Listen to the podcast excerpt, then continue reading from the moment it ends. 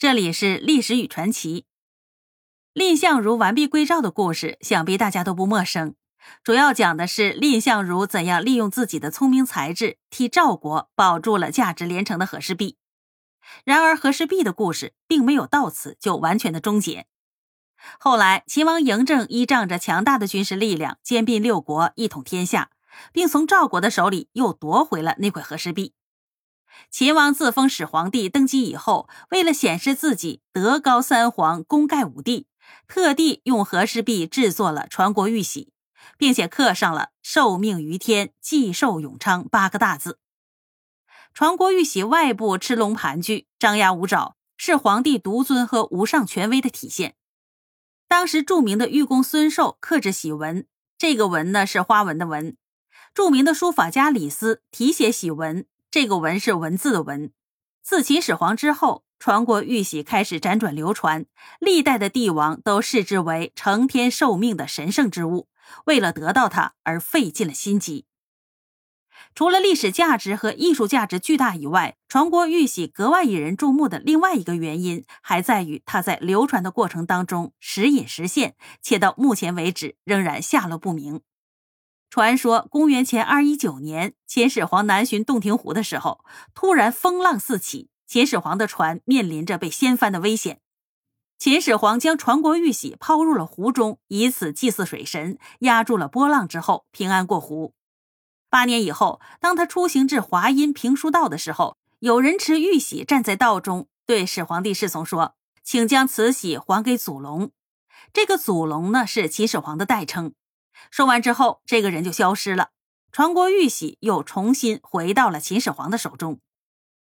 秦朝末年，刘邦率兵攻入了咸阳的时候，秦的亡国之君子婴将天子玺献给了刘邦。刘邦登基之后，称其为汉传玉玺，珍藏在长乐宫，成为皇权的象征。西汉末期的时候，王莽篡权，逼迫着掌管玉玺的孝元太后交出了玉玺。太后一怒之下，将玉玺投掷在地上，玉玺被摔掉了一个角。后来呢，用金将其补全，因此呢，留下了瑕痕。王莽的政权被推翻以后，玉玺落到了汉光武帝刘秀的手里，并传于东汉的朱棣。东汉末年，在动乱的时候，少帝仓皇出逃，来不及带走玉玺，反攻之后发现玉玺失踪了。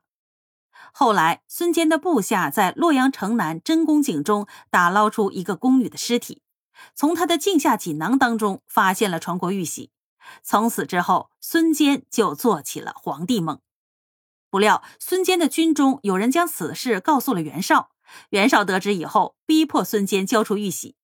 后来，袁绍兄弟败死，传国玉玺又重新回到了汉献帝的手中。三国鼎立的时候，玉玺属于魏国。晋一统三国之后，取得了玉玺。西晋末年，北方陷入了朝代更迭频繁、动荡不安的时代，传国玉玺被不停的争来夺去。晋怀帝永嘉五年的时候，玉玺又归前赵刘聪所有。东晋咸和四年，后赵石勒灭前赵，夺得了玉玺。后赵大将冉闵杀了石建自立，将玉玺又重新夺回。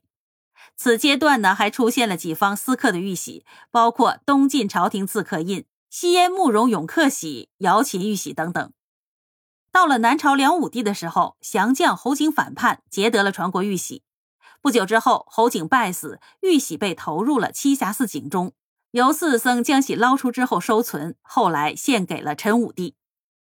隋唐的时候，传国玉玺仍为统治者的至宝。五代朱温篡唐以后，玉玺又遭厄运。后唐废帝李从珂被契丹击败，持玉玺登楼自焚。玉玺至今下落不明。由于历代的统治者极力宣扬获得传国玉玺是天命所归、祥瑞之兆，自宋代开始，真假传国玉玺就屡有发生。比如说，宋朝的绍圣三年，咸阳人段义称修房子的时候，从地下掘得的色绿如蓝、温润而泽、被吃牛五盘的玉印，经翰林学士蔡京等十三名官员考证，认定是真秦制传国玺的玉印。然而，据后世人考证，这是蔡京等人为了欺骗皇帝玩的把戏。明朝的弘治十三年，户县毛志学在泥河里得到了玉玺，由陕西巡抚熊宇中呈现给孝宗皇帝。相传元末由元顺帝带入沙漠的传国玺，曾被后金太宗皇太极访得，皇太极因此而改国号金为清。清初故宫藏玉玺有三十九方，其中被称为传国玉玺者，却被乾隆皇帝看作是赝品。可见呢，传国玉玺的真真假假实难确定。又据说呀，真正的传国玉玺在明灭元的时候被元将带到了漠北。明朝初年，明太祖派徐达到漠北追击蒙古朝廷，以期得到传国玉玺。这是历史上最后有关传国玉玺的记载。但是明太祖最终还是空手而归。